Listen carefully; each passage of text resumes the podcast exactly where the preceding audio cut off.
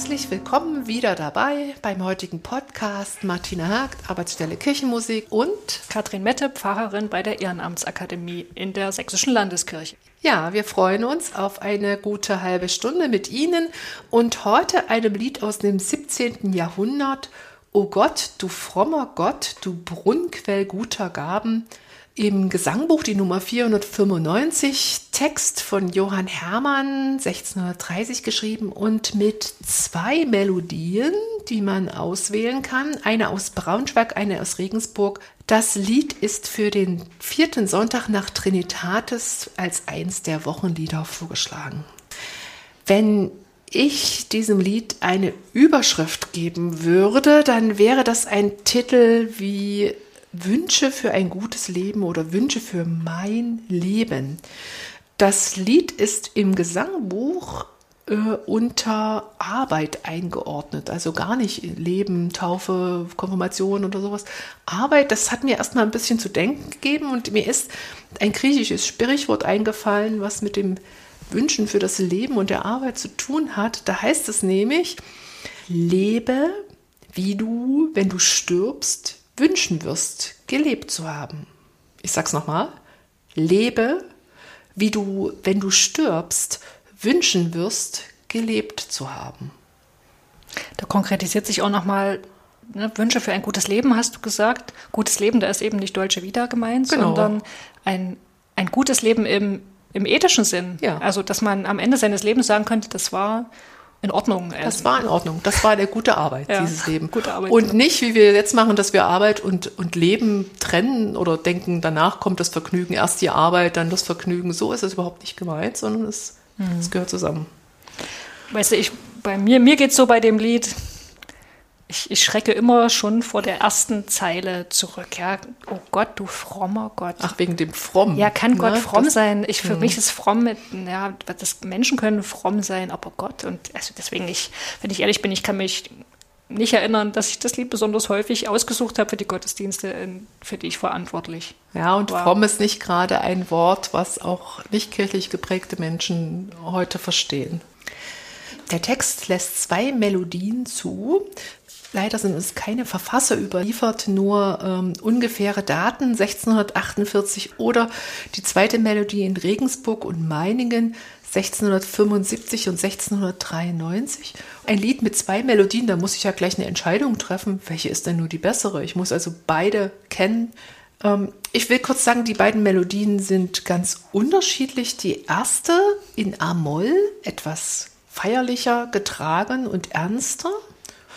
Und die zweite etwas beschwingter in S-Dur und mit dieser kleinen Punktierung, die das so ein bisschen leichter und heiterer macht.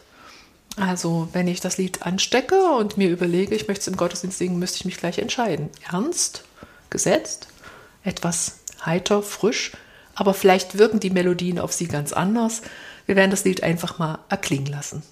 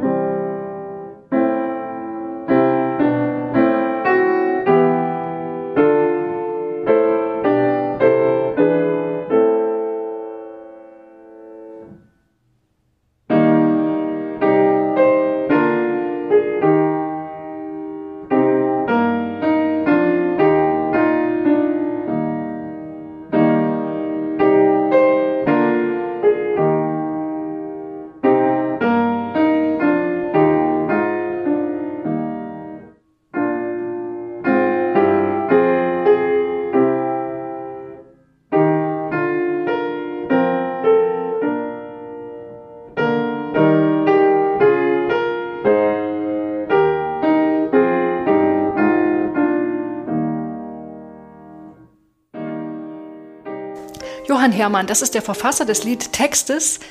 Er wurde 1585 in Schlesien geboren und er starb 1647 in Lissa.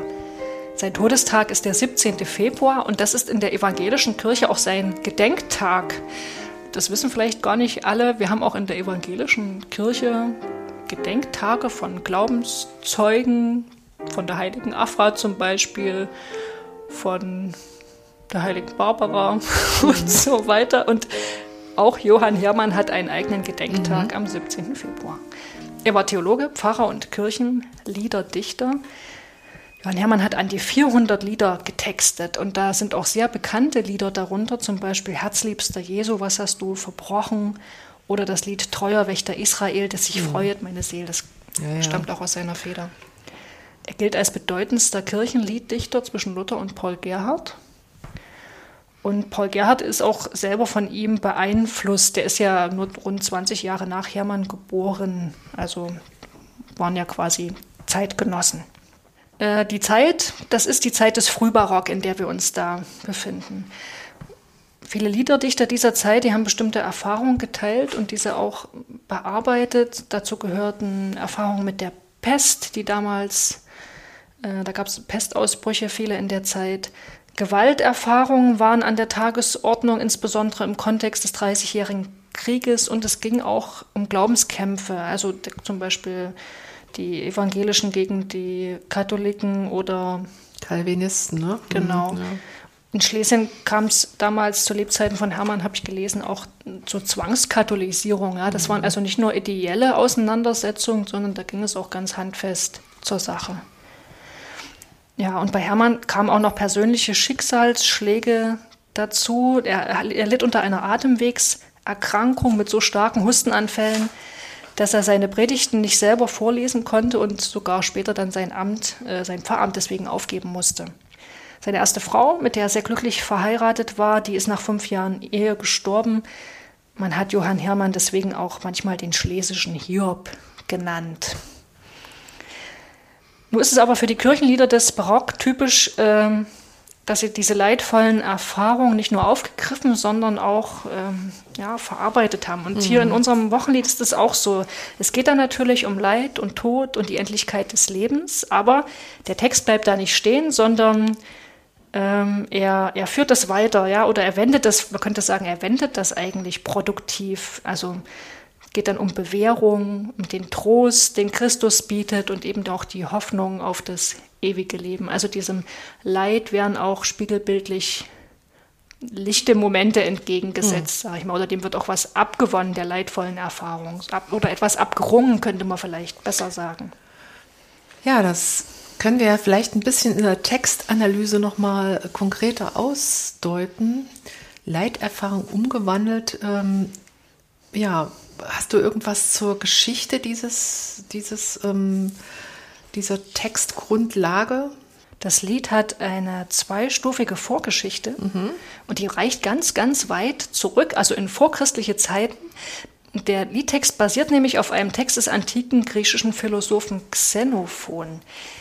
Ich kenne den Text nicht, ich habe aber dieses Gebet von, von dem Ranzau, das liegt uns nun als Text oder also auch uns beiden vor, einmal auf Latein und es gibt aber auch eine deutsche, deutsche Übersetzung. Genau, mhm. von Siegfried Fornasson und vielleicht. Ja, ich lese die einfach mal. mal. Was vor. Hm? In der Übersetzung heißt es, der du alles vermagst, erhabener Gott, gib mir und den meinigen gesunde Geisteskräfte in einem gesunden Leib Gib zugleich, dass ich mich aller Dinge fleißig erweise und eilends tue, was ich tun soll. Gib, dass meine Rede gegenüber der ganzen Last des Lebens stark sei und dass ich schwere Bürde der auferlegten Arbeit ertrage. Verleihe mir einen tapferen Mut in harten Gefahren und unter deinem Kriegsbanner die Feinde unerschrocken zu überwinden. Sende bei Beratungen Klugheit vom Himmel und ebenso die Gunst der Herzöge bis zu den Königen hinauf. Gib nach deinem Rat, dass ehrlicher Gewinn die väterlichen Lehen und meine dazu erworbenen Häuser fördere und die Grabstätte der Väter bedecke mich endlich nach einem sanften, redlichen Kreisenalter in der ewigen Ruhe, bis du mich in die Lüfte droben wieder herausrufst und mir in des Himmels Glanz die Reiche der Seligkeit schenkst. Na, das klingt ja, das ist ja wirklich das ganze Leben. Ja. Unter Gottes guten ja, Rat, Schutz.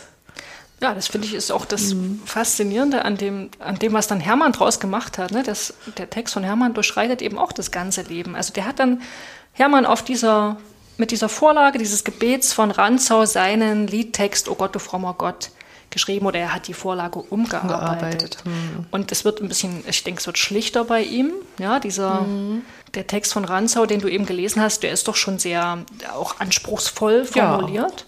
Ja. Das vereinfacht Hermann und er, naja, er trägt eben auch stärker biblische Vorstellungen in den Text ein. Ne? Also Humanismus, also der Text von Ranzau ist eben mit so einer humanistischen Frömmigkeit äh, durchsetzt und bei Hermann kommt jetzt, kommt jetzt eher biblische Vorstellung zum Tragen. Ja, und du hast schon gesagt, von Anfang bis zum Ende wird da das Leben ins, ja, ins Gebet genommen. Es geht um alles. Besitz, Alter, Tod, Glauben. Also finde ich auch gut, äh, wie, wie viel, selbst das Leben, das, was ich übererbt bekommen habe oder das, was ich erwirtschafte, wie ja. ich damit umgehe, finde ich sehr praktisch. Genau. Der, der Hermann hat das Lied selber in einer Sammlung geistlicher Lieder von 1630 veröffentlicht und da steht es unter der Überschrift ein täglich Gebet. Okay. Ich nehme alles in Blick, was ja. mein Leben ausmacht im täglichen Gebet. Hm. Ich denke, das wäre jetzt zu äh, umfangreich, wenn wir die einzelnen Strophen durchgehen. Mhm. Ich dachte, wir gucken vielleicht mal exemplarisch auf drei Verse, zum Beispiel auf Vers 1, ja. wo dieses eben dieses fromme, fromme Gott, diese Wendung drin steht, die uns heute befremdet. Aber ich weiß, du hast dich ein bisschen schlau gemacht. Naja, wie würde ich heute fromm erklären? Ich würde mir sehr überlegen, ob ich jemanden da habe, der im kirchlichen Setting zu Hause ist oder nicht. Wenn ich jetzt mal an die äh, Menschen denke, die mit Kirchen nicht in Berührung kommen, die können, glaube ich, mit dem Wort sehr wenig anfangen. Im Duden steht unter fromm erste Bedeutung vom Glauben an Gott geprägt sein, also gläubig, religiös. Zweite Bedeutung könnte drunter liegen scheinheilig, also so mhm. Richtung frömmelnd, eher negativ. Und die nächste finde ich aber ziemlich passend und würde ja auch zur Rubrik Arbeit passen, in der das Lied hier einsortiert ist im Gesangbuch, rechtschaffen und tüchtig. Das finde ich gut. Lass mich mein Re Leben rechtschaffen und tüchtig führen. Dann könnte so ein tägliches Gebet für alles ähm, ganz, ganz gut sein. Ja, und passt dann eben auch sogar als Bezeichnung oder als Beschreibung von Gott, ne? tüchtig und rechtschaffen. Ich, ich weiß, dass Luther in seiner Übersetzung des 25. Psalms aus dem Hebräischen ähm, auch das Wort fromm auf Gott bezogen hat. Also mhm. heute, geht um den Vers 8, heute in unserer Luther-Ausgabe von 2017 lesen wir da, der Herr ist gut und gerecht, darum weist er Sündern den Weg. Und in der ursprünglichen Lutherbibel stand da, der Herr ist gut und fromm, darum unterweiset er die Sünder auf dem mhm. Weg. In der humanistischen Vorlage, da hieß es, ne, der du alles vermagst, erhabener Gott. Gott. Und, mhm. und Hermann macht eben draus, oh Gott, du frommer Gott, du Brunnenquell guter, guter mhm. Gaben. Okay, vielleicht nochmal Strophe 2. Da will ich aber nur darauf hinweisen, dass der Text äh, oder diese Strophe 2 eine etwas unschöne Wirkungsgeschichte hatte. Da wird ja in, im Text um Fleiß gebeten, was übrigens ein typisches Motiv in Barockpredigten auch war. Also die Bitte im richtigen Moment zu tun, was getan werden muss. Martina, vielleicht liest du auch das nochmal vor. Gib, dass ich tu mit Fleiß, was mir zu tun gebühret, wozu mich dein Befehl in meinem Stande führet. Gib, dass ich's tue bald, zu der Zeit, da ich soll, und wenn ich's tu, so gib, dass es gerate wohl. Und mit diesem Liedtext auf den Lippen sind der Überlieferung nach preußische Soldaten oh. in die Schlacht von Leuten gezogen. Okay. Das war im Jahr 1757 eine Schlacht im Siebenjährigen Krieg. Hinterher haben sie gesungen, nun danket alle Gott und, und vorher eben diese Strophe 2. Mhm. Das ist natürlich nicht so eine schöne, ähm, nicht so ein schönes Beispiel für eine Anwendung von einem Lied ja. als Schlachtenlied, Mutmachlied. Ich finde besonders schön, wenn ich dir das sagen darf, diese Strophe, wo es ums Alter geht, das ist die sechste. Ich würde die auch gern mal lesen. Soll ich auf, diesem, auf dieser Welt mein Leben höher bringen, durch manchen sauren Tritt hindurch ins Alter dringen, so gib Geduld, vor Sünd und Schanden mich bewahr, dass ich mit Ehren trag all meine grauen Haar. Ist das nicht schön? Ja. Ist doch irgendwie ein fröhliches Altwerden und auch diese Bitte, also es geht ja nicht ohne den sauren Tritt, man muss da irgendwie durch, aber die Bitte vor Schanden und vor Sünde um Bewahrung. Also das finde ich auch gut. Das ja, ist wirklich die, das ganze Leben. Die grauen Haare, ne? No, so ganz, ganz konkret, locker. Ja. Mm, ja. Großartig. Ja, wie fügt sich das Lied denn in den Sonntag, für den es als Wochenlied vorgeschlagen ist, ein? Das ist der vierte Sonntag nach Trinitatis. Und ich finde wunderbar, denn an diesem Sonntag geht es um die christliche Lebensführung. Die Frage, nach welchen Grundsätzen handle ich als Christ oder Christin? Das wird zum Beispiel schon im Wochenspruch deutlich, der heißt an dem vierten Sonntag nach Trinitatis, einer trage des anderen Last, so werdet ihr das Gesetz Christi erfüllen. Oder im Evangelientext aus, dem, aus Lukas 6, da fordert Jesus seine Jünger auf, barmherzig zu sein und anderen ihre Fehler zu verzeihen. Das passt eigentlich in das Lied sehr gut rein. Ja. Und es gibt auch, wie ja meistens zwischen Wochenlied und Proprium, auch so ganz konkrete Berührungen. Ähm, zum Beispiel die Epistel für diesen Sonntag ist ja aus dem Römerbrief im 12. Kapitel, beginnt mit den Worten, vergeltet niemandem Böses mit Bösem. Und bei Hamann heißt es in der Strophe 4, gibt, dass ich meinen Feind mit Sanftmut überwinde. Da lesen sich noch andere Bezüge finden, wir lassen es jetzt aber erstmal dabei. Tja, wann kann man das Lied einsetzen? Am vierten Sonntag nach Trinitatis ist klar. Was denkst du noch? Oder wenn ich das mit dem täglichen Gebet ernst nehme, als ein Lied für jeden Tag auf meinen Lippen. Ähm, es gibt einen schönen Text von Paul Gerhardt in einem anderen Lied im Gesang, wo singen, bet und geh auf Gottes Wegen. Also diese Strophe singen von dem Alter oder ne, als Abend-Morgengebet finde ich ganz gut. Ähm, ich finde allerdings, dass das Lied jetzt durch die Entscheidung schon, welche Melodie nehme ich, nicht so eine markante Wort-Ton-Bindung hat. Und auch die beiden Melodien sind nicht so, dass sie ein Alleinstellungsmerkmal haben. Ich würde die unter 500 Gesangbuchliedern sofort erkennen. Eben nicht. Eben nicht. Die sind mhm. leider ein bisschen zu unkonkret. Ich kann mich eben dann einfach entscheiden. Ich sehe es mal so als eine Wahl. Will ich das Lied beschwingter singen mit den Lippen oder bin ich gerade eher beim sauren Tritt, dann würde ich vielleicht die erstere Melodie. Das ist aber meine subjektive Empfindung. Das ja. kann jemand, auf jemand anderen kann die Melodie ganz anders wirken. Gibt ja auch die Option, dass man äh, viele Lieder im Gesangbuch auch noch auf andere ja, Melodien das, singen kann. Wenn das, ne? wenn das Versmaß stimmt, kann ich das austauschen. Bloß Vorsicht, wie gesagt, äh, irgendwie muss die Melodie natürlich vom Gestus zu dem Inhalt des Textes passen. Und die muss dann auch sehr bekannt sein, dass man ja. sie quasi auswendig ja. kann. Ne? Und ja. bei, was würde sich da hier anbieten bei, bei Oh Gott, du frommer Gott? Na, zum Beispiel Nun danket alle Gott. Ne? Also wenn ich, aber man, man, man hört ja die, die, den Urtext der, dieser Lehnmelodie sofort. Nun danket alle Gott, oh Gott, du frommer Gott, du Brunnenquell guter Gaben. Wenn ich das gerne so möchte, wenn ich das so sehe, als ein fröhliches fröhliches, ein fröhliches Lied auf den Lippen äh, Gebet, wenn ich es anders empfinde vom Text her. Also da muss man ein bisschen gucken. Ich finde, das Lied wird es schwer haben, weil es durch die barocke Sprache so viele kleine Ecken hat, um die man erstmal schippern muss. Man muss es aufbrechen. Und ich glaube, dafür braucht es manchmal auch eine kleine Erklärung. Warum das Wort fromm nicht mal in den verschiedenen Bedeutungen dieser Zeit des 17. Jahrhunderts dann nochmal kurz aufschließen. Und schon werde ich das Lied anders lesen, als mhm. wenn ich mhm. mich an solchen Dingen reibe. Es ist, geht auch um andere Wörter. König, wir haben heute keine Könige mehr, den, die, von denen wir regiert werden. Äh, auch da, da scheint uns das nicht so wichtig zu sein wie bei solchen Worten wie fromm, die auch Bedeutung haben, die uns nicht so gut gefallen. Ja, ich wollte gerade sagen, es gibt ja auch noch andere barocke äh, Kirchenlieder, wo der Text, wenn man genau hinschaut, auch fremd ist und da stürzt uns aber nicht so. Ja? Nee. Paul Gerhardt-Lieder sind auch manchmal sprachlich also schwer zugänglich, wenn man genau hinguckt, aber die wahrscheinlich auch, weil die, weil die so bekannt sind mhm. und man selber dann auch biografisch, sage ich mal, so viel da dran knüpft oder man hat sich dann eingehaust in den, in, den, in den fremden Worten. Und weil das Lied nun doch nicht so viel gesungen wird, ist es bei dem Lied einfach nicht so der Fall. Hm. Es ist nicht so vertraut, dass man darüber hinwegsehen kann, dass, dass die Wörter, dass die Sprache so für uns antiquiert teilweise wirkt.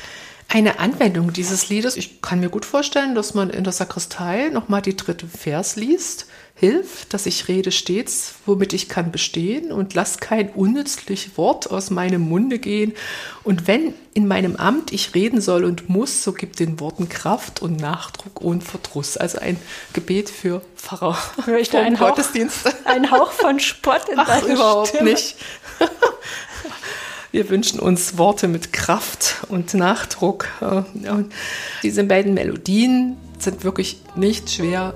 Ähm, Also da gibt es zahlreiche Aussetzungen in den Choralbüchern. Ich finde sofort einen Begleitsatz und wenn ich Esto nicht gleich spielen kann, vielleicht A-Moll. Ich kann mich natürlich auch an Literatur oder an Stücke halten. Zum Beispiel gibt es viele Choralbearbeitungen von Brahms über Johann Sebastian Bach. Eine Choralpartita, oh Gott, du frommer Gott, Bachwerkverzeichnis 767. Oder es gibt auch eine sehr schöne Bachkantate 24, ein ungefärbt Gemüte. Da ist zum Beispiel die, ähm, der Schlusschoral, das Lied, allerdings mit einer etwas anderen Melodie. Also viele Möglichkeiten. Es ist jetzt nicht so, dass ich sagen würde, es ist ein einzigartiges Kleinod, aber ein schönes Lied, was uns täglich ruft, darüber nachzudenken, wie wir fromm, also rechtschaffen sind im Glauben und im Leben.